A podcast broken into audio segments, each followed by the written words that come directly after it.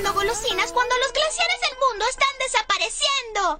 Quieren ser la especie dominante del planeta y nos destruirán a todos para poder lograrlo.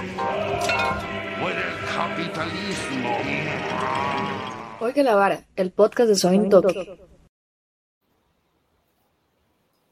Hola, hola, estamos en vivo hoy, miércoles 15 de septiembre, el día de la, de la independencia, al parecer, eh, con un programa más de Oiga la Vara, eh, este nuevo podcast de Soy un Toque. Hoy estamos muy eh, felices de poder tener ese tema de verdad que se las trae. 200 años de fantasía democrática, sistema político y elecciones.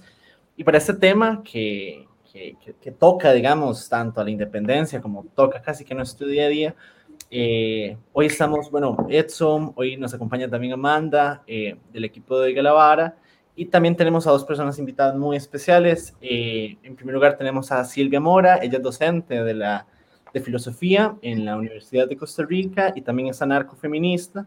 Y también tenemos eh, a Daniel Aguilar, eh, que él es, eh, bueno, él es comunicador audiovisual, también es exproductor de Eso Un Toque, y él, y, él, nos dice que también es futuro anarquista. Entonces vamos a ver, vamos a ver cómo está eso. Silvia, Daniel, bienvenida, bienvenido. esta es su casa. Nada, muchísimas gracias Muchísimas gracias por la invitación, un gusto siempre estar de regreso aquí en las andadas con su toque. Muchas gracias por la invitación. La verdad es que siempre que haya espacios para comentar estos temas tan a veces incómodos para alguna gente, ¿verdad? Pero tan importantes, eh, es un placer poder estar. Así es. Eh, muchísimas gracias de verdad por, por, por estar acá. Eh, y vamos a tener una invitada a Yulacy, que lastimosamente se le, hoy tuvo la segunda vacuna, se le complicó un poco el asunto, comenzó a tener como síntomas. Ahí eh, todo bien, digamos, más bien le mandamos un, un, saludote y un abrazo para que se cuide mucho. Comencemos eh, una vez con el programa. Eh, tal vez para introducir un poco esto, es importante, hablábamos Amanda y yo como contextualizar, digamos, más allá de si es democrático o no, digamos, como, ¿qué es esto que llamamos Costa Rica, digamos, y qué es lo que ha pasado en estos, en los últimos, bueno, en los últimos 500 años, ¿verdad? Entonces, vamos a comenzar con un resumen súper, súper rápido. Eh, si estoy además como súper comprimiendo la historia del país, entonces si algo se me escapa que ustedes creen que sea importante, nada más lo dicen. Eh, pero bueno, eh, tal vez es importante, digamos, comenzar diciendo que esta independencia no es el origen de Costa Rica, ¿verdad? Es la independencia de España. Ya Costa Rica, digamos, como territorio, desde hace muchísimos, muchísimos años, digamos, más de 500 años, eh, ya tenía sus propias sociedades. Antes de esta conquista española, en 1502, Costa Rica tiene un sistema político de casi casgos, con un complejo, además, sistema económico de producción, de hecho, se, especula, digamos, que cuando la gente española llega aquí, había incluso hasta algunas guerras, digamos, en, en los territorios que hoy se conocen como Costa Rica. Posteriormente, digamos, llegan los españoles y con esto llega el genocidio, llega la explotación, llega el asesinato, digamos, brutal, y comienzan a implementar un sistema, digamos, que se llama eh, el sistema de la encomienda, donde básicamente un grupo de personas indígenas son explotadas y trabajadas para darle toda, digamos, su producción a una persona que la corona, digamos, asignó, que es dueña de ese pedazo de tierra. Eh, después de 300 años, digamos, de genocidio de esos sistemas económicos de explotación y de lucha indígena, por supuesto que no hay que, no hay que, digamos, ver lo que pasa en el país. Sabemos que esta lucha se mantiene hasta hoy, digamos. Las élites españolas y criollas, digamos, además de las extranjeras, eh, comienzan a desarrollar, digamos, la producción occidentalista, como se conoce, y las primeras expresiones del capitalismo van apareciendo hacia 1850, digamos, ya después de estas, pues, de la independencia. Algo interesante, el voto existe supuestamente desde 1825, pero solo para, digamos, gente propietaria de la tierra. Esto es lo que uno conocería, digamos, como una sociedad burguesa, digamos, en, en el sentido casi que más clásico. El voto era indirecto, era para electores, como en Estados Unidos, donde no votas, digamos, directamente por la persona para que, para que quede en el cargo, sino que votas por otra persona que va a elegir luego a la, a la que sí va a estar como en el cargo. En 1848 el voto era solo para hombres casados, propietarios de la tierra o propietarios de renta, digamos, y que fueran letrados. De 1850 al 1920 se desenvuelve lo que se podría llamar como un periodo liberal. Vemos que ya el capitalismo estaba como un poco más desenvuelto y los capitalistas consolidan su presencia económica y política en el país en detrimento de la calidad de vida ¿verdad? y dignidad de muchas de las personas trabajadoras. Esto sucede hasta la crisis de los 20, que fue una crisis mundial, pero que también fue una crisis, digamos, hacia lo interno, donde ya las ideas del socialismo, las ideas del comunismo, de, la justicia social, ya se hacían, digamos, ya estaban dentro de la sociedad costarricense, y hay un punto de quiebre.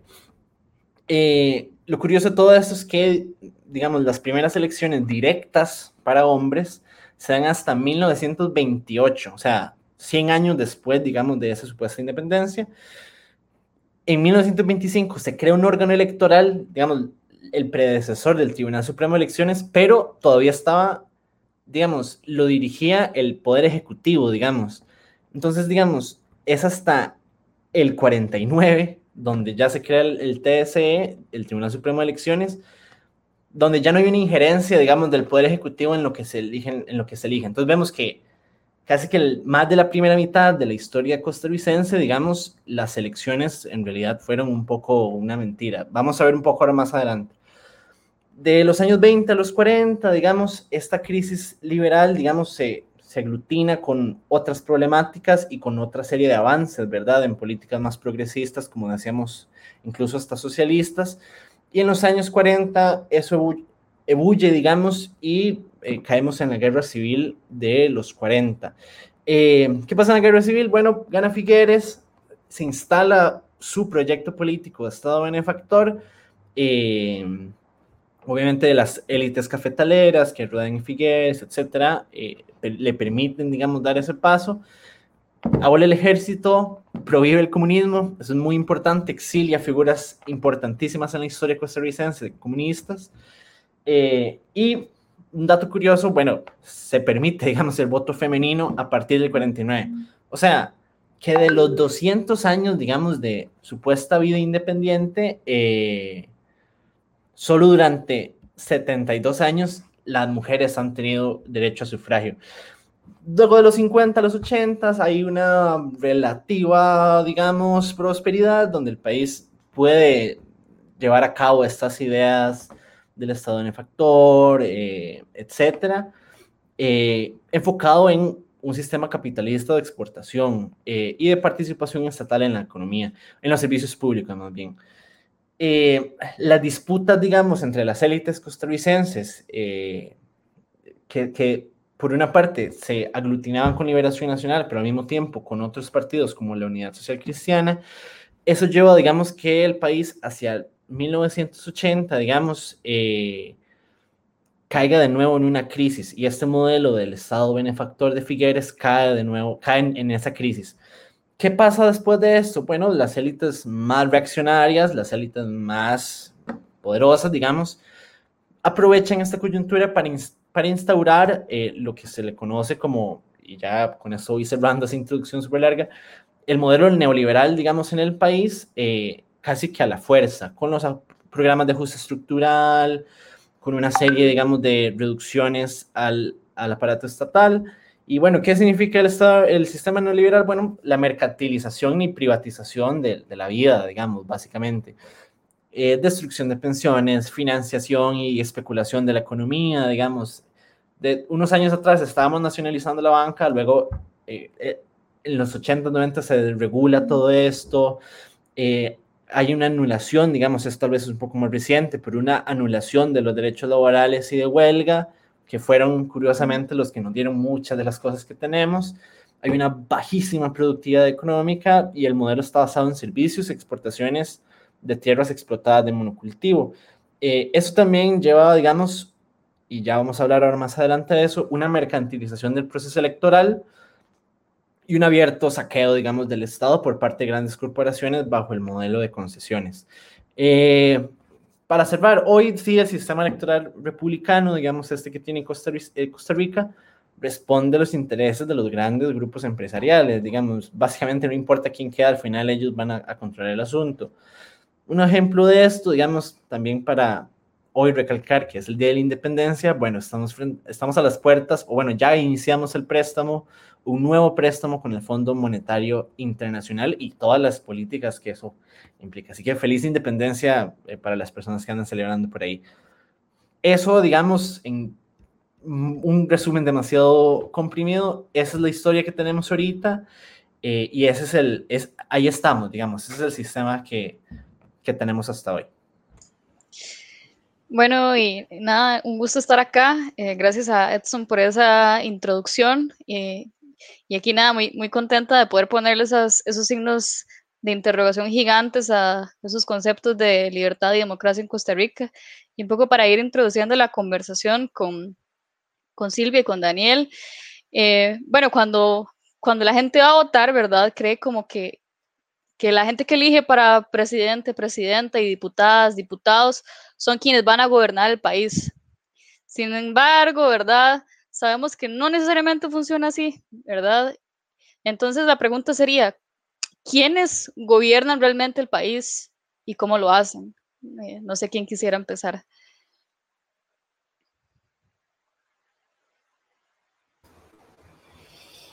Bueno, y rompamos, la timidez. Era, eh, qué difícil, ¿verdad? Porque una vez dice, sí, claro, porque ahí está el voto, ahí está eh, el voto cada cuatro años, el voto en las elecciones municipales, y es cierto, a nivel como de, del examen de cívica, sí, esas son las personas que nos gobiernan en el papel, a nivel del examen de cívica, pero digamos, hay, qué sé yo, si me ocurre un ejemplo así, ahorita que estamos en lo más tangible viviendo eh, todo este tema de la pandemia y todo eso, que es lo único que uno puede hablar, ¿verdad? Está por un lado hay eh, directores y directoras de hospitales eh, pidiendo que, que, que, se hacen un poco las, las aperturas a la, restricción.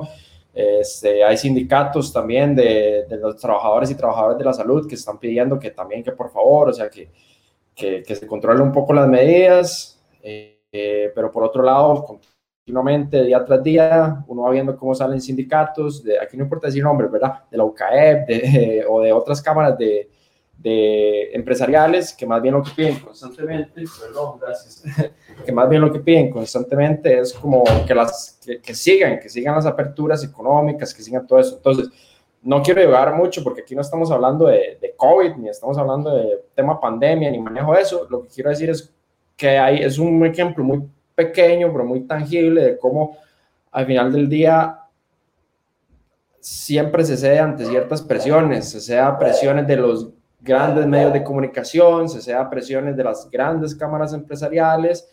Y, y, sí, bueno, pues sí, es muy difícil que hable bien a todo mundo y es muy difícil que hable bien a 5 millones de personas, pero también por otro lado, buscar solo quedarle bien a unos poquitos. Y digo unos poquitos porque son unos nada más. Entonces, no sé, para mí, digamos, decir quién gobierna en este país es, tal vez como muy complejo, pero sí sé quién no gobierna. y no es, no es como decir como que nada más gobierna la Asamblea gobierna Carlos Alvarado y no, o sea, para mí eso no, es cierto. Entonces ahí es donde está como esa ilusión del voto, ¿verdad? Que, ah, ¿Qué tanto sirve al final del día?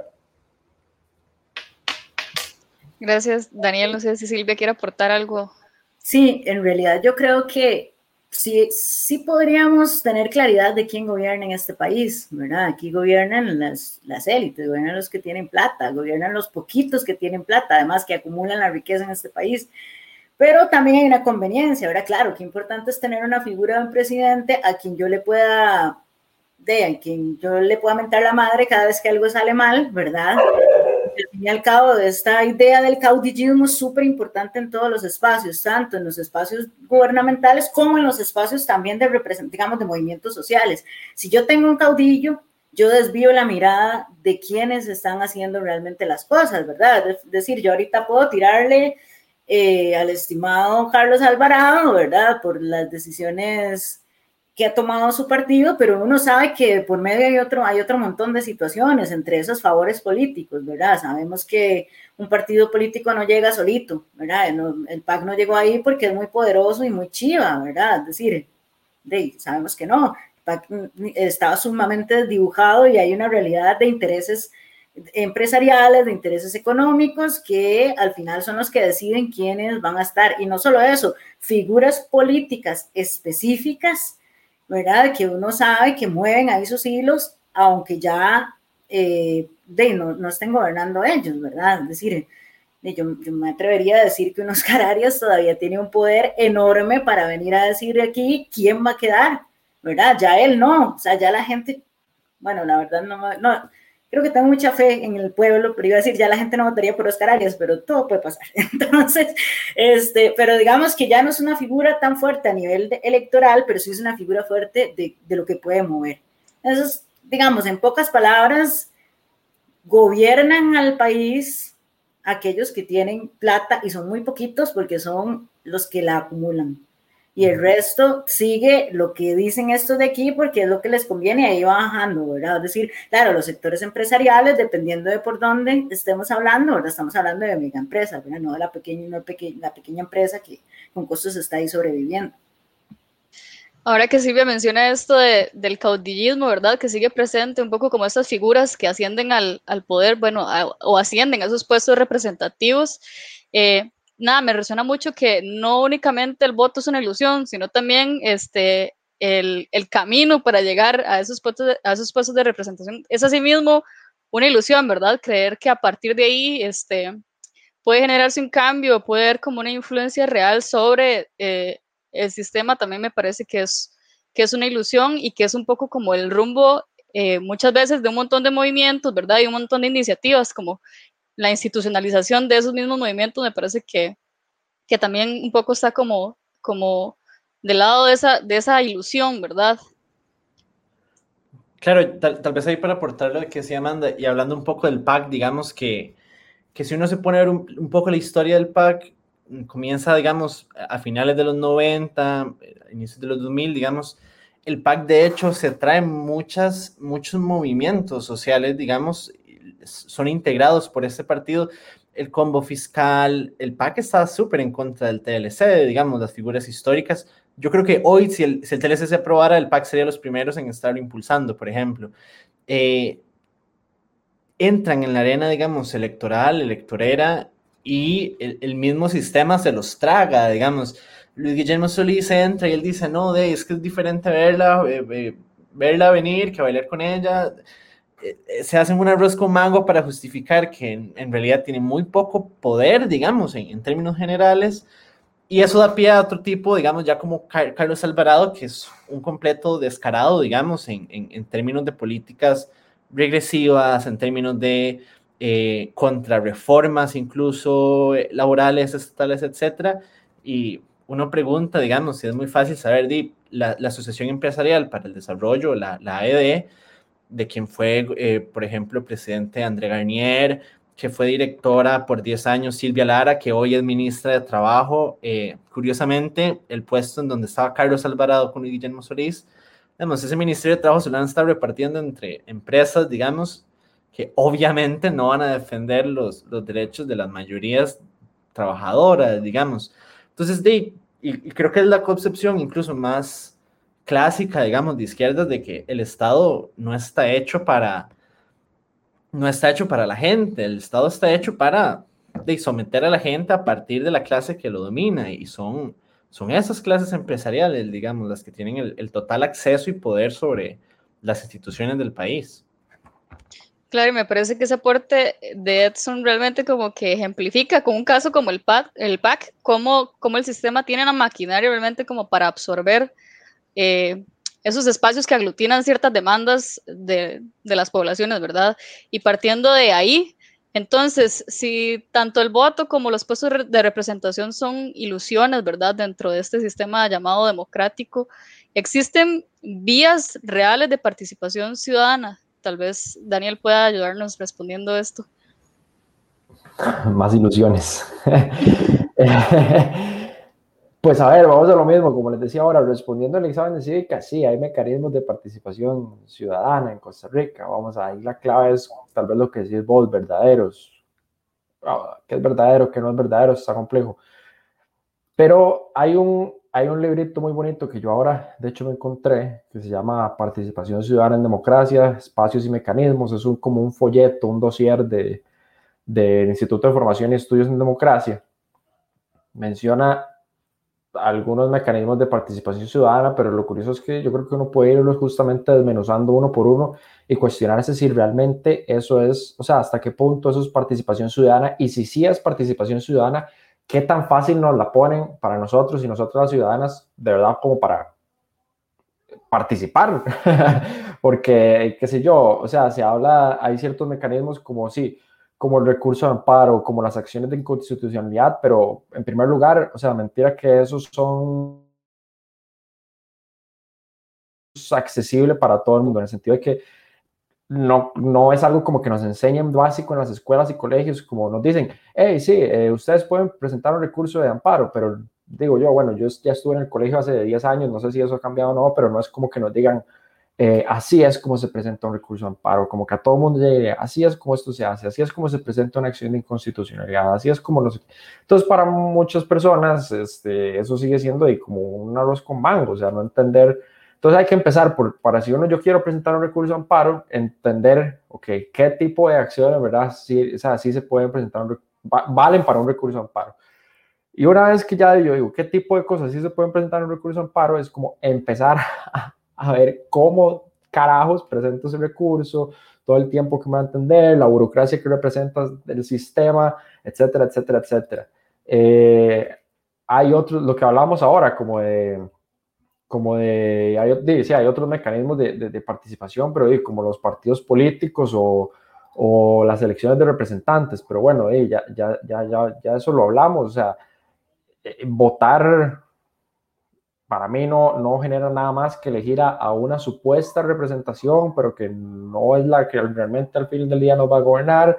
Ahí realmente nosotros no estamos participando, es decir, es como todo, todo el mundo se pone muy cívico, como, hey, sí, salgamos a votar y no sé qué, y se empiezan a, a puedo decir malas palabras, se empiezan a cagar en la gente que, que, no, que no va a votar, eh, y al final del día uno dice, bueno, pero votar, si, si yo no quiero ir a votar, eso también es es algo, ¿no? También es, es una señal de algo, es, es, que yo también estoy diciendo algo, es, de alguna manera. Entonces como que también se, casi que se criminaliza, no, no a nivel institucional, pero, pero sí a un nivel de, de tirar piedras a esa persona que decide no ir a votar o, o algo por el estilo. Y, y también hay otros, y aquí quería hacer un, un hincapié muy, muy, muy, muy específico en otros mecanismos de participación ciudadana que propone el, Tribunal Supremo de Elecciones eh, y este instituto que les menciono, que son, por ejemplo, los medios de comunicación, dice. Dice que los medios de comunicación son un mecanismo de participación ciudadana casualmente, así, súper casualmente, este es un tema que tengo relativamente fresco porque justamente en el trabajo estábamos eh, desmenuzando unas cosas con algunos datos del, del PROLED y, del SICOM, del Centro de Investigación y Comunicación de la UCR. Y el año pasado salió un informe sobre libertad de expresión que nos dice que, por ejemplo, el 57% de las de los medios de comunicación eh, están en San José, que la mayoría también de los medios digitales nuevos también provienen de San José, que 25 de 82 cantones de este país, bueno, ya vamos por 83, no, no, 25 cantones no, no cuentan con, con, un medio de comunicación que, que, esté como base en su cantón, este, bueno, y etcétera, etcétera, etcétera, que, que, en, que en, Costa Rica durante el siglo XXI básicamente no se ha desarrollado ningún marco normativo a, a, nivel de, de, de regular medios de comunicación, que las frecuencias para radio y las frecuencias para tele son una piñata que se las dejan nada más los más mambulones que pueden ir a recoger confites. O sea, entonces digamos, ¿cómo tiene el Tribunal Supremo y el Instituto este, que ya se me olvidó cómo se llama, eh, Instituto de Formación y Estudios de Democracia, el descaro de decir, porque a mí me parece un descaro, que los medios de comunicación son un mecanismo de participación ciudadana cuando es inalcanzable tener un medio de comunicación. Y se los digo yo como aquí voy a hablar en mi calidad de exproductor de Son Toque, cuando el proyecto inició, y yo no fui a las personas que lo inició, pero cuando el proyecto inició y yo empecé a trabajar ahí en, en, esto que ustedes, tan bonito que están haciendo ahora, era demasiado difícil. Y yo sé que para ustedes sigue siendo difícil. O sea, era demasiado difícil poder como, como siquiera que nos dieran cinco pesos para, para poder hacer algo, buscar las herramientas. Entonces, mentira que los medios de comunicación son un, un mecanismo de participación ciudadana. No cualquier persona puede montar un medio de comunicación en este país. Eso es una mentira. Y después se habla de otras, de otras también mentiras, como que las redes sociales son como un espacio propicio para la participación. Bueno, pero las redes sociales acaso son un invento del gobierno, o sea, eso es algo que la gente toma y que la gente usa desde, desde, desde su, propia, su propia instancia, desde su propio hogar, con sus propios recursos para participar activamente y ejercer opiniones pero no es como que ya, o sea, nos lo ponen ahí para que participemos, me explico. Entonces, no sé, para mí seguimos hablando de ilusiones, seguimos hablando de ilusiones. Bueno, y es que también, digamos, continuando como esta idea de la que habla Daniel, en Costa Rica no existen medios comunitarios, no existen medios en las comunidades que además trabajen de manera autónoma las, las, frecuencias radioeléctricas están en manos de unos pocos, ¿verdad? Costa Rica tiene una, una concentración mediática altísima y es un hecho que no existen radios ni televisoras comunitarias, existen comerciales y, de hecho la mayoría está en manos eh, de empresarios y no existen medios para que las, las comunidades puedan justamente eh, tener un medio, ¿verdad? Y lo que propone Daniel también nos, habla de, que el tema tanto de la, de la democracia como la libertad este, tiene implicaciones en un montón de otros temas, ¿verdad? Este, y este otro tema de la concentración mediática, de la participación a través de los medios, es como todo un tema que también se las trae. No sé si, si Silvia también quisiera aportar algo en, en relación a esto, ¿verdad? De los mecanismos de participación.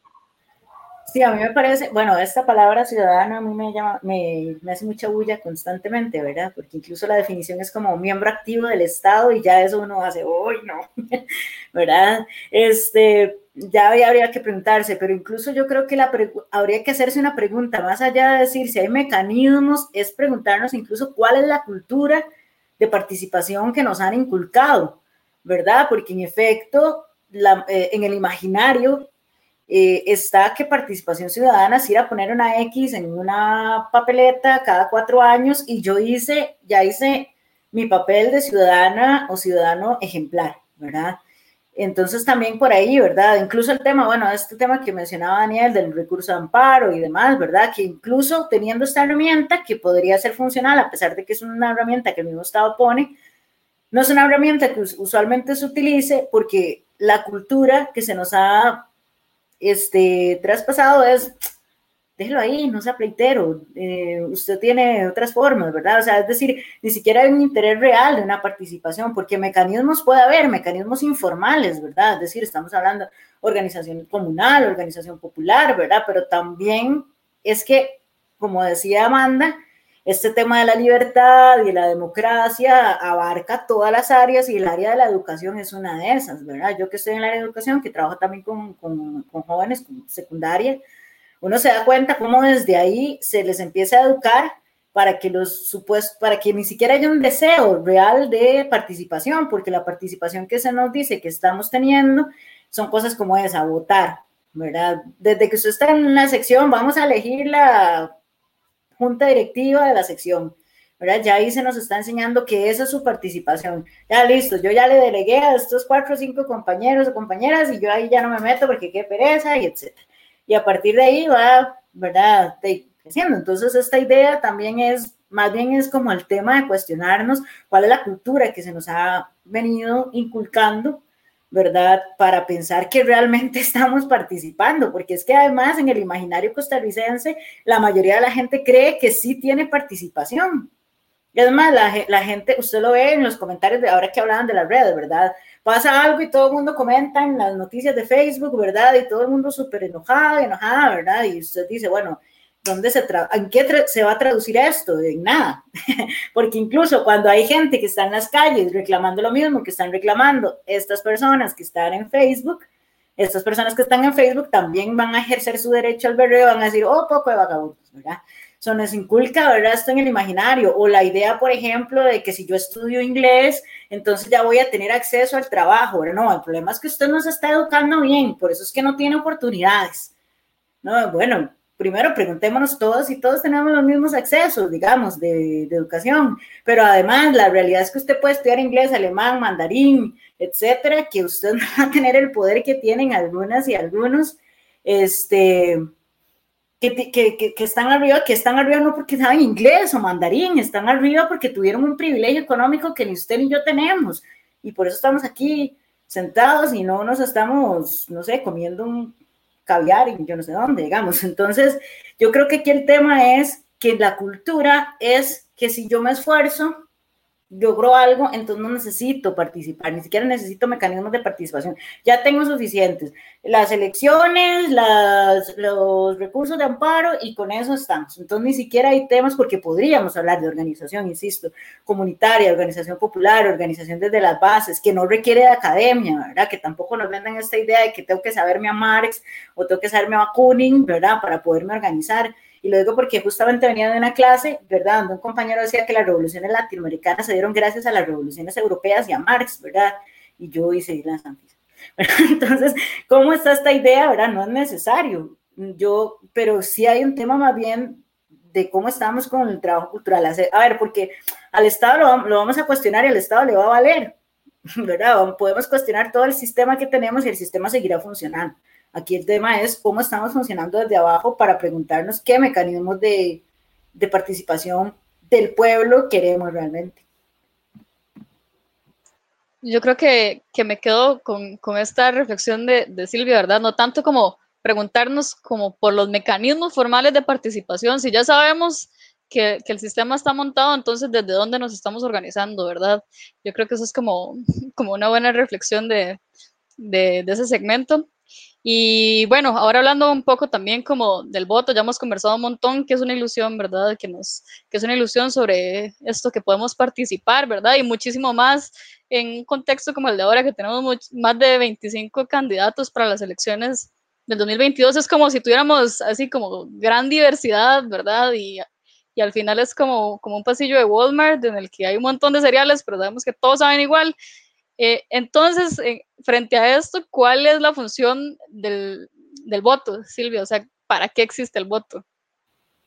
Bueno, yo creo que hemos usado esta palabra mucho, pero es que es la que lo define, ¿verdad? Es que justamente a mí el voto me da la ilusión de tener poder, ¿verdad? A mí me da la ilusión de que yo estoy decidiendo. Y vean, justamente ahora, ¿verdad? Porque bueno, hemos pasado de un sistema que pasó mucho tiempo siendo bipartidista a uno que nos ofrece más opciones, ¿verdad? Es decir, yo no sé, yo vi la lista ahorita de partidos políticos y son como chorrocientos, ¿verdad?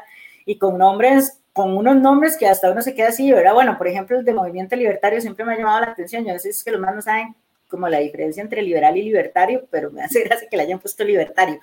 Pero bueno, digamos, todos este montón de, de, de partidos políticos, ¿verdad? Además me dan la ilusión de, ok, de, tengo variedad, ¿verdad? Sí, o sea, es como que me agarren una caca y me la pinten de diferentes colores y me digan, bueno, ahora sí, elija, o sea, sigue siendo una caca, pero tiene diferentes colores. Entonces, el tema es que el, el voto funcionado para seguir con, para más es parte de la identidad, ¿verdad? Ustedes saben, todo Estado tiene cosas creadas, imaginarias, para que podamos tener una identidad, ¿verdad? Yo soy orgullosa, tica, porque como gallo pinto, tomo café, tengo democracia, puedo, puedo votar, eh, digo MAE y soy parte del país y soy del más feliz del mundo. Además, tengo la patriótica costarricense, que por cierto es un poema cubano, ¿verdad? Y, ese es el, y esas cosas, ¿verdad? Me van dando a mí la identidad y el voto es una de esas, ¿verdad? Hay países donde, y además dígalo usted, diga, atrévase a decirlo en redes, ¿verdad? Si a usted le gusta ser odiado, diga en redes que el voto es un engaño y le van a decir, váyase a vivir para X, ¿verdad? Y ahí ustedes ya, se, ya recordarán qué países, ¿verdad? Entonces tenemos esta idea de si podemos elegir, aunque ha cambiado un poco la idea también porque ahora la gente incluso dice, bueno, yo voy a votar de para que no quede fulano. Ya ni siquiera es para que quede sutano, sino para que no quede fulano. Y bueno, ¿verdad? O sea, esto se materializó completamente en las elecciones anteriores. Todo el mundo sabe que no quedó el PAC, perdió Fabricio. O sea, esa es la realidad. No ganó el PAC, perdió Fabricio. ¿Verdad? Entonces, digamos, aquí hay un tema de una ilusión de por lo menos creer que voy a tener una participación. De nuevo, volviendo con esto de la participación ciudadana, ¿verdad? Eso es el imaginario. Ahora, en la realidad, ¿para qué sirve el voto? Bueno, nos ha, servido históricamente para legitimar un sistema electoral, un sistema al Estado mismo, ¿verdad? Un sistema que, que es explotador, que es todo lo que sabemos, pero lo legitimamos, ¿verdad? Es decir, la gente dice, si usted no va y no, y no vota, no opine. ¿verdad? Después, por quién queda. Yo no fui la que lo puse, usted es el que lo puso, usted es el que no debería opinar, digamos. Y aún así tiene derecho, de ahí se puede arrepentir. Yo puse al cacas ahí, ahora de, asumo que lo puse y me arrepiento, digamos. Pero sí, en términos reales, la funcionalidad es en pro de quienes están en el poder, ¿verdad? Estoy legitimándolos, ¿verdad? Y al final, ahora, en este momento, hasta podríamos cuestionarnos qué tanto les importa que les legitimemos. Por ejemplo, la convención del PAC las convenciones del PAC nunca han tenido cantidades enormes, o sea, se visibilizó mucho este año, pero nunca han tenido una cantidad de personas que uno diga, wow, qué convenciones más grandes, y bueno, así quedaron dos veces seguidas, con unas convenciones pequeñas, digamos. Entonces ya ahora yo creo que al sistema ni siquiera le interesa si lo estamos legitimando, pero al fin y al cabo esa ha sido como la funcionalidad desde ahí. Para nosotros y nosotras, para nosotros como pueblo, ¿qué funcionalidad tiene? Ninguna, o sea, para callar su conciencia, tal vez, ¿verdad? Y yo no hago ni papa, no me organizo, pero voto. Yo creo que será esa como la única funcionalidad. Sobre esto que dice Silvia, eh, recuerdo cuando estaba cercana a la convención del, de liberación, ver un montón de personas jóvenes que siempre han dicho que jamás votarían por Liberación Nacional, como convocando de manera ferviente en redes sociales, como jale a votar en la Convención de Liberación por cualquiera que no sea Figueres. A mí me parecía como muy impactante, o sea, realmente como, como de personas como que en principio eh, conocen la historia, ¿verdad? Y saben el daño que partidos como Liberación y el PUSC le han hecho a Costa Rica y que sigan como un poco alentando a que esa sea la vía para manifestar algo, ¿verdad? Como, como el el voto, ¿verdad? Aunque sea en contra de, como decía Silvia, no, no votaban por Fabricio, sino que no votaban por Carlos, sino que votaban para que no quedara Fabricio, ¿verdad? Y, y bueno, y en relación con esto, a pesar como de que, de que el, voto, ¿verdad? Ir a votar ha sido como de alguna manera parte de la idiosincrasia de la mayoría, de las mayorías en Costa Rica, también notamos que a partir de finales del, del siglo pasado, ¿verdad? Ha empezado a disminuir y, el abstencionismo ha crecido, ¿verdad? Y, no es casual. Sabemos que, que se empezó a debilitar el, el, Estado benefactor, ¿verdad? Con el tercer PAE, ¿verdad? A finales del, del siglo XX y a partir de eso también empezamos a notar como un crecimiento del abstencionismo, ¿verdad? Y desde entonces no ha bajado del 30%.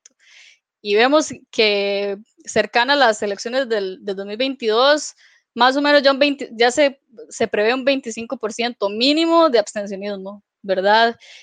Frente a estas cifras, ¿verdad? Que, que les comento, le pregunto a Silvia, ¿es realmente preocupante que la gente ya no quiera votar o qué nos quiere decir esto? Digamos, ¿qué podríamos pensar del abstencionismo?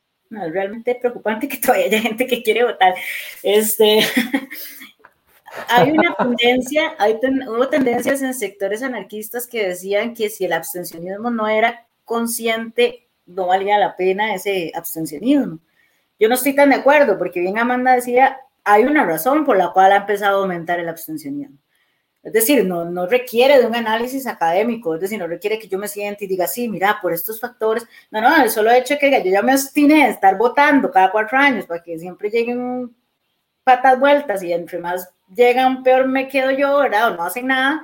Ahí hay una, realmente está habiendo una conciencia, ¿verdad? O sea, no pasa nada con que, con que la gente no vote, pasa con que sigamos votando y creyendo que tal vez es como, no sé si es una esperanza o si es esta idea, digamos, de, de seguir pensando, tengo que participar porque si no hay algo en mi conciencia que me dice, usted está mal, ¿verdad? Porque claro, uno se lo meten desde chiquitillo, ¿verdad? En educación cívica, usted le meten desde chiquitillo, usted tiene que hacer esto, usted cuando escucha el himno se tiene que poner de pie, usted tiene que respetar la bandera, tiene que respetar el escudo.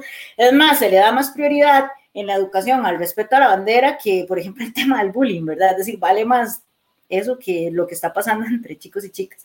Entonces, por un lado es esto, pero también es como la esperanza de, de bueno, esta vez, ese es como cuando usted va a apostar y va perdiendo y dice, bueno, tal vez en esta sí la pego, ¿verdad? Y ahí sigue apostando hasta que ya se quedó sin nada y tiene que ir a ver dónde consigue. Es como esta idea también de tal vez si la pulseo, por lo menos para que no quede este y no nos joda tanto, voy a tratar de poner este para que, para que nos joda, porque también es, tiene que ver con la primera pregunta que hacían ustedes, ¿quiénes nos están gobernando? Que no son los partidos políticos, son un sector económico determinado que independientemente del partido que vaya a quedar es quien va a generar las directrices y va, y va a presionar a esos partidos, a ese partido específico que quedó para que tome ciertas políticas y tal vez eso es lo que nos sigue todavía costando. Es más, si todavía nos adentráramos en la lógica electoral, la gente se preocupa más por el presidente que por diputados, ¿verdad? Y ya ustedes, bueno, no hay que decir nada, o sea, esta asamblea legislativa la muestra de que ni siquiera nos estamos pensando a quiénes estamos poniendo, ¿verdad? Es decir, yo creo que si yo agarro esta jarra y la pongo a legislar, le va mejor que a un montón de diputados que están ahí y no se duermen en las sesiones, ¿verdad? Entonces, yo creo que no, la problemática aquí es qué hacemos después de que no votamos. Ok, no voté. ¿Y ahora qué? Porque es, como decía anteriormente, ya el sistema ni siquiera le interesa que usted lo legitime. Ya eso no interesa. Porque es, una, porque es, es inevitable que, que aumente el abstencionismo. Y no es que no es que el Estado, no es que quienes están en el poder no se dan cuenta de eso, ¿verdad? O sea, igual siempre van a estar con este discurso fuerte de vote, porque si no esto, esto y esto, además recurre, digamos, a, a, a, cosas como las que recurrió hace cuatro años, ¿verdad? De, la que, de las que se agarró, ¿verdad? Bueno, ya no, ya no podemos candidatear, o sea, ya no nos podemos agarrar de un candidato, esto ya no vende lo que tenemos que agarrarnos es de un tema, de un tema que tenga miedo a la gente, que vaya a pasar X, y entonces vamos a agarrar del miedo de la gente para poder lograr que voten, ¿verdad? Pero al final de todo es voté o no voté, pero ¿qué hay después de esto? Yo no voté, no votamos en, en mi barrio, bueno, ¿qué? Hay en este momento que, digamos, que reconocer que hay barrios que en este momento están generando organización comunal, se me ocurre ahorita eh, bueno, en el barrio en los barrios del sur hay varios, hay uno que se llama, que creo que tiene que ver con música, pero también está trabajando asuntos políticos, que creo que es La Barriada, eh, por ahí una organización que se llama así como los barrios del sur. Hay varias también que se tienden a invisibilizar también porque son organizaciones pequeñas y que se minimizan, ¿verdad? Pero bueno, es que desde ahí debería empezar la organización, desde mi barrio, desde, desde que en este barrio no recoge la basura. Bueno, entonces vamos a organizarnos como barrio, vamos a hacer un pelote para ver si acaso nos recoge, ¿verdad? Pero hay un tema de esto, o sea, yo creo que ni siquiera podríamos decir, es problemático, no es problemático que no voten. No es ya en este momento yo creo que el hecho de que no voten no es problemático ni siquiera para el Estado mismo. Aquí lo problemático es después. Claro, porque además incluso en términos ya como electorales, con este asunto de las segundas rondas, ya no necesitas un 40%, digamos, para ser presidente. Puedes con que llegaras a la segunda ronda con un 10 y pico, 20% ahí, con el reguero que quedaron atrás, ya entras a la segunda ronda y ya, digamos, ahí tuviste casi 40% de abstencionismo. O sea, ya no es toda la población que estás cogiendo, digamos, sino que ya estamos hablando de casi la mitad de la población que estás cogiendo por el resto. Y en segunda ronda, no importa que voten 2.000 personas, digamos, el sistema va a seguir funcionando, los puestos de, de, presidencia se van a seguir ocupando, asamblea legislativa, etcétera, digamos, yo creo que ese punto que dice Silvia es muy importante. Creo que va importando cada vez menos, digamos, a pesar de lo que, de lo que dicen, porque sigue funcionando, digamos, la rueda sigue girando. Eh, tal vez para ver un poco, digamos, entrarnos más en ese, en ese sistema eh, y también para entender cómo es que funciona verdaderamente, eh, Amanda y yo buscamos algunos vicios, digamos, o intentamos buscar algunos vicios que encontramos en este sistema, digamos, ya dijimos muchísimas cosas, ¿verdad? Eh, prácticas, incluso teóricas, pero encontramos algunos elementos muy puntuales que nos hacen decir, bueno, tal vez este sistema que nos hacen decir, no sé si son vicios o está hecho así para que así funcione, ¿verdad? Eh, uno de los que, de los que hablábamos, eh, que a mí me parece, pues, muy, muy llamativo, voy a compartir la, la pantalla un segundo nada más para que eh,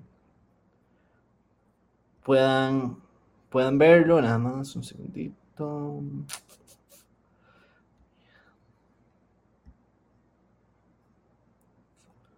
Ok, ahí nada más, si ya nos ayuda para incluir mi pantalla, eh, para que se pueda ver.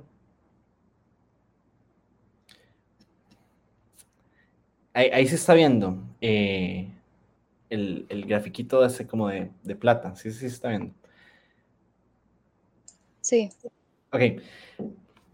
Digamos, eh, hay un asunto muy importante y es que las elecciones son públicas, supuestamente, pero las ganancias son privadas. Eso es, eso es un hecho, digamos, y que sucede en muchísimos países aquí con, con un énfasis muy específico. Resulta que solo en, en, América Latina, digamos, solo Costa Rica y Honduras no tienen franjas electorales. ¿Qué es una franja electoral? De básicamente que por ley, digamos, los medios de comunicación deben permitir que en, sus en los medios de en, en el espacio, digamos, haya un tiempo para todas las candidaturas y todas las ofertas, digamos, partidarias. En estas elecciones yo no sé cómo sería eso porque son como 30, pero es básicamente ofrecer un espacio igualitario a las opciones que hay, ¿verdad? Eh, que además los medios de comunicación utilizan el espectro radioeléctrico que es estatal, digamos, es de todos, pero está tomado. ¿Qué sucede cuando esto, esto pasa, digamos? En el año 2018, en gasto publicitario, se gastaron 6 mil millones de colones. ¿Qué pasaron? Literalmente, eso fue un traspaso de plata estatal, o sea, plata que ponemos todas y todos, digamos, un traspaso a medios de comunicación. De estos 6 mil millones, 2.600, y ya eso es el cuadro que estamos viendo aquí, 2.600 millones se fueron solo para televisión. De esos 2.600, 1.132 se fueron para Teletica, que es la empresa más grande que hay, y para Repretel se fueron 1.083 millones. Quiere decir, además anotando el dato que nos decía Daniel sobre la concentración de medios, solo dos medios de comunicación televisivos se dejaron uno de cada tres colones de toda la campaña, de todo lo que se gastó en propaganda, digamos. Estamos hablando de una transferencia de recursos a medios de comunicación de élite que además acaparan las, la, audiencia. Esto pasa en esto pasa en nuestro sistema electoral, digamos, y además obviamente hay una negativa de los medios de comunicación a tener, digamos, estas franjas electorales, porque vean el negociazo, digamos, que tienen. Es que hasta a mí me da un poco de asco, la verdad. No, no hay que ver mucho más allá, digamos, como para entender que las elecciones son un negocio, digamos, para unos pocos, incluso los bancos que financian, financian a tasas de intereses altísimas, etcétera.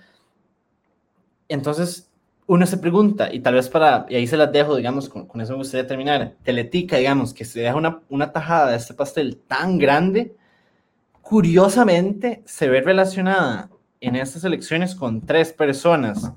Pilar Cisneros, que va a ser candidata a diputada, digamos, que todo su capital y cultural, digamos, y toda su carrera la hizo en Canal 7. Eh, hay que decirlo, Gravy Moya, un periodista que también toda su carrera la hizo en Canal 7, digamos, y que va a lanzarse como presidente slash diputado, digamos, para ver qué agarra el MAE. Y otro tipo, digamos, que, es más, tal vez un poco más LOL, un poco más chiste, digamos, pero es muy real. Y es que el, el, candidato a la primera diputación de Guanacaste del Partido Republicano Social Cristiano es el Cañero. Este tipo, digamos, que sale como comentando corridas de toros que sale curiosamente, digamos, en, Canal 7 por muchísimos años. Uno se preguntaría, digamos, ¿qué tanto interés puede tener como Canal 7, independientemente como empresa, de que figuras que vengan de ahí estén en el poder? Yo diría que mucho, digamos, eh, les interesa muchísimo.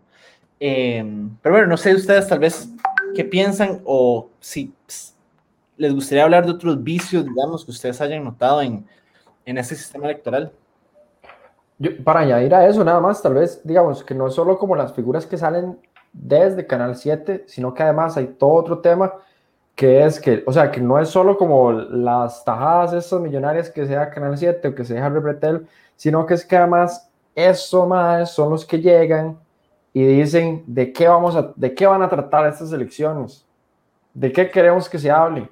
Porque usted ve, y hace unos meses no se había ni empezado todavía la campaña electoral y ya en Teletica y La Nación salen otra vez reportajes relacionados como al matrimonio igualitario. Y uno dice, madre, eso no lo pasamos ya hace, o sea, hace rato ya. Hace rato, sigamos, sigamos, avancemos. ¿Por qué estamos hablando? Porque ustedes quieren que se hable eso otra vez. Bueno, la respuesta tampoco es que, como, o sea, es obvio, ¿no? O sea, es lo que va a polarizar el país, es lo que sirve para jalar a alguna gente para acá, para molestar a alguna gente por allá, para dividir el voto de esta manera. O sea, nada de lo que hace esa gente tampoco es gratuito. Y yo creo que la gente tiene que, a veces, digo, uno tiene que entender eso. O sea, lo, que se hace en los grandes medios de comunicación, nada es gratuito, nada es al azar, nada pasa por así. Y sí, a veces uno dice, de repente lo escucha muy conspiranoico. Y uno dice, bueno, pero es que ¿cómo puede ser posible que Teletica esté entonces produciendo futuros candidatos? Sí, pero entonces llega el cañero Pilar Cisneros y Gravy Moya en una elección. Entonces, digo, no es como tan conspiranoico después de todo. entonces, es, es, eso de los medios de comunicaciones es todo un tema, es toda una cosa que se la trae porque, como, como les digo, o sea, no es solo el hecho de meter a, a las figuras políticas, sino es meter los temas de los que quieren que se hable. Entonces, al final del día, eh, eh, también ya se ve obligado el gobierno que viene a, a no aprobar el aborto o, a, o así aprobar el aborto, o el, que el gobierno que viene se ve obligado a, a abrir más las restricciones, o se ve obligado, todo, ¿por qué? porque hay expresiones en los medios de comunicación que están diciéndole a la gente, y vamos a lo mismo, con el problema que les venía diciendo atrás, 57% de la información se produce desde San José.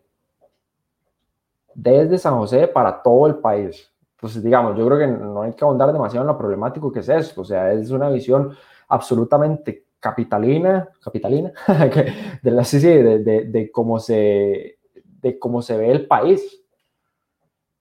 Entonces, y, es una visión de algo que solo pasa, y es justamente al final del día dónde se gobierna, dónde se gobierna, dónde están las cosas menos mal y dónde es que están las cosas terribles. Justamente donde no está llegando esa información y donde la información que llega es producida desde San José. Entonces, digamos, eso de los medios de comunicación y cómo se dejan todas esas tajadas, eso es todo un tema que nos va a dar aquí, o sea, horas de horas, porque se desmenuza complejísimo y ahora hacia otros vicios políticos eh, o otros vicios de, de, de, cómo está diseñado el, el, el, sistema electoral, yo creo que para, yo a mí me gustaría mencionar dos que, que, que para mí son muy problemáticos. Y uno es el hecho, bueno, el, del, del, bipartidismo, o sea, es que es de aquí hasta, hasta hace, ¿qué? Ocho años fue que hubo un tercer partido. Digamos 12, que empezaron a salir un toque más allá del paga, agarraron un toque fuerza pero aquí hasta, hasta hace ocho años eran dos partidos políticos. Entonces pasa como con las calles. San José Centro, qué sé yo, o sea, que éramos 500 mil personas en todo el país en 1900 y resto. Entonces vos creas carreteras para unas cuantas carreticas y uno un par de carros que vienen llegando al país, ya alumbramos, ya somos el tercer país de Latinoamérica en alumbrar, pero de repente no pensamos en que vamos a crecer y crecer y crecer y crecer. Y cuando empezamos a crecer y crecer y crecer, nada más empezamos a agarrar como soluciones para ir tapando, para ir tapando el parche. Se nos va cayendo el tape, como ese meme del que un que está poniendo un tape, pero no, un galón de agua así. Empezamos a tapar el parche, el parche, el parche y nunca se piensa en soluciones a futuro. Vamos a ver, aquí yo creo que nunca en la vida se contempló que iba a haber más de dos partidos y nunca en la vida se contempló que iba a haber 22. O sea, no que estoy diciendo que no, o sea, no, no estoy diciendo, oye, todo el mundo tiene derecho a ser presidente, o sea, si usted es lo, es lo que quiere, presidenta, o sea, ahí todo bien. Pero bueno, yo creo que por ahí hay un tema complejo, ¿verdad? Que, que, el tribunal no sabiendo cómo regular, porque también imagínate que diga, es que no pueden haber 17 partidos, esos que se ponga así de facho el tribunal, eso es un puta, la gente puede brincar. Y por otro lado, es, eh, el tema de poder mandarse de presidente y diputado, ¿cómo puede ser eso posible? Eso sí me parece también un descaro. O sea, eso es, eso es gente que simplemente sabe que nada más no va a quedar de presidente, que está viendo ahí que raspa, pero que, lo sirve, que le sirve honestamente más quedar de diputado, porque el sueldo del diputado son de 4 millones y el de presidente solo 2 millones. O sea, ganas más, te pagan la gasolina, te hacen todo el asunto y, o sea, ya para mí, o sea, para mí es ya la epítome del descaro querer mandarse a los dos puestos a ver qué pego, man. o sea, decídase, man, si quieres ser presidente o quieres ser diputado, porque son dos cosas, ahora sí lo decía, o sea, son dos cosas completamente distintas, o sea, y la gente a veces se enfoca más en el presidente, pero muchas de las cosas que realmente pasan en el país pasan por la asamblea. Entonces, decíase, man, o sea, para mí eso es otro temilla que por ahí también, no sé, se las. Ahora que, ahora que decís eso, creo que tal vez para mencionar un ejemplo de por qué eso hace sentido para los propios partidos políticos y que tienen que ver con el financiamiento, digamos, estatal y, y así. Y es que vos para conseguir deuda política, digamos, que son estos fondos eh, que tiene el Estado para, digamos, para las elecciones, para que supuestamente los partidos tengan plata y que puedan hacer un, unas elecciones, eh, hay un requisito muy importante que no es menor y es que por lo menos tengas una diputación. Eh, si vos no conseguís, uh -huh. si vos no conseguís como partido político en Costa Rica ese mínimo, no tenés derecho ni a un 5, digamos. No, entonces, obviamente, eso está hecho para los partidos grandes, digamos. No está hecho para los partidos más pequeños, no está hecho para los 20, no está hecho para los 20, digamos, partidos que vemos ahorita, está hecho para los primeros dos, nada más. Eh, y esto del financiamiento, además, se presta para que narcos financien las elecciones, que esto ha sido cultural, digamos, que, como decía Silvia ahora, nos enseña ciertas cosas y nos ocultan otras, digamos, pero el PUSC, Liberación Nacional, yo ahí tengo una imagen, la puedo publicar en los comentarios.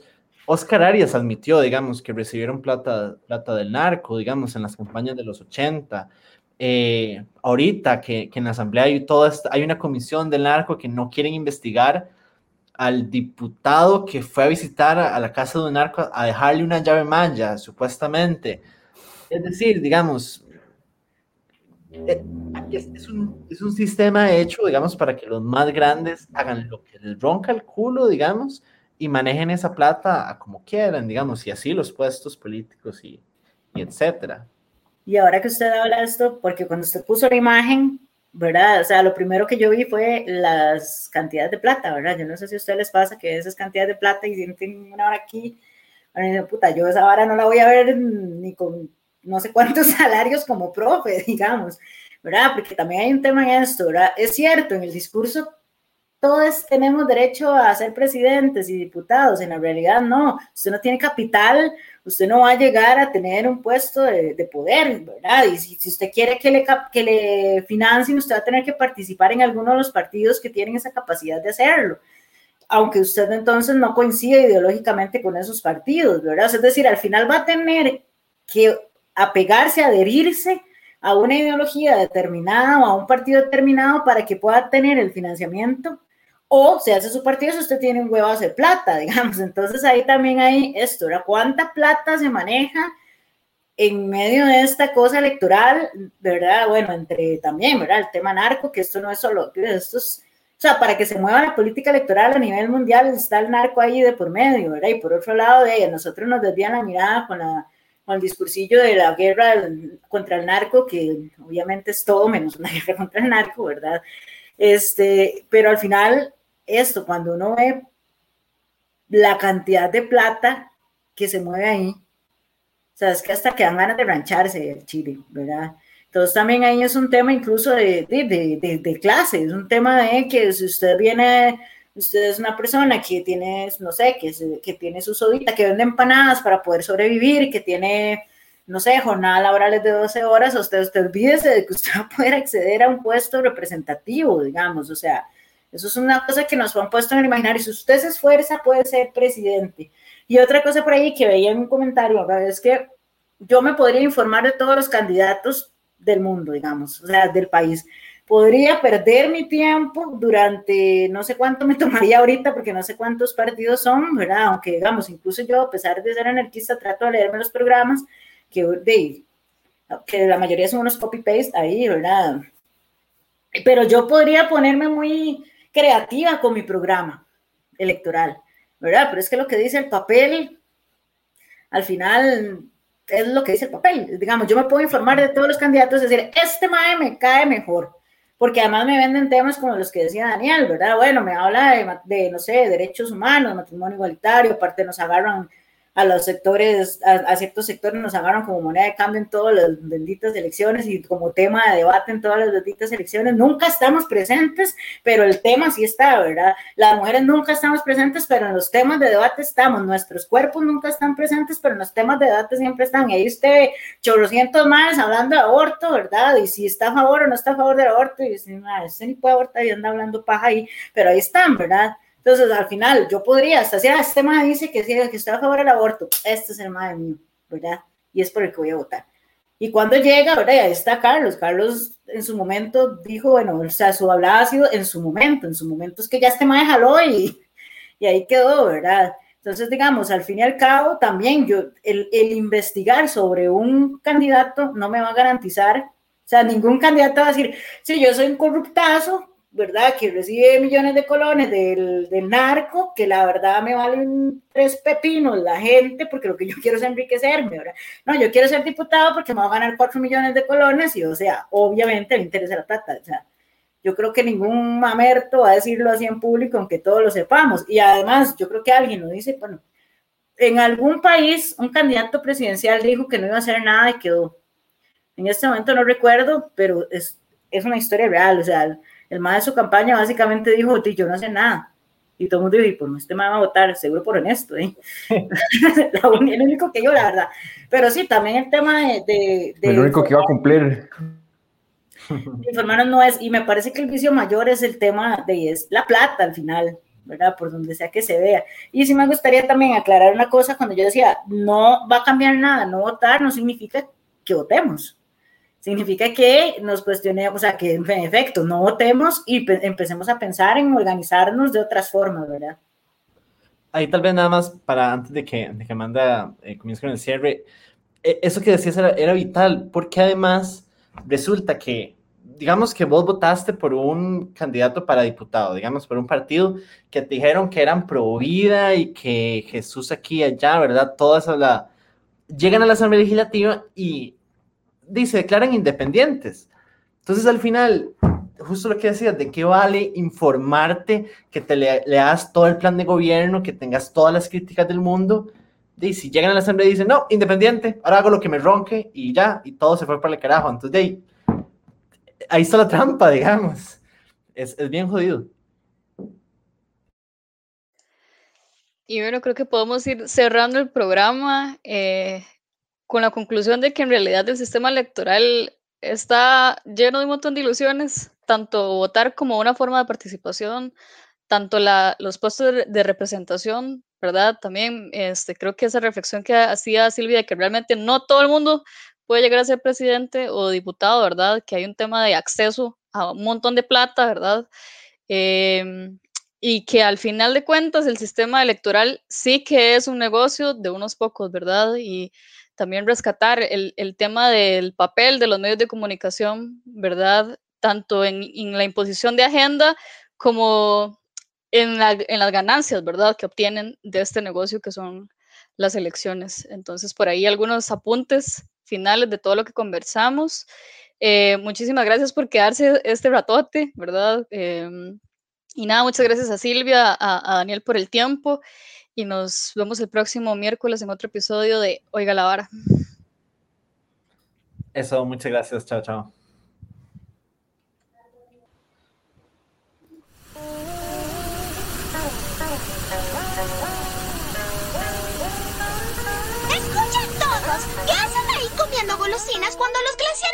Mundo están desapareciendo? Quieren ser la especie dominante del planeta y nos destruirán a todos para poder lograrlo. Muere el capitalismo. Oiga la vara, el podcast de Soy Tokio.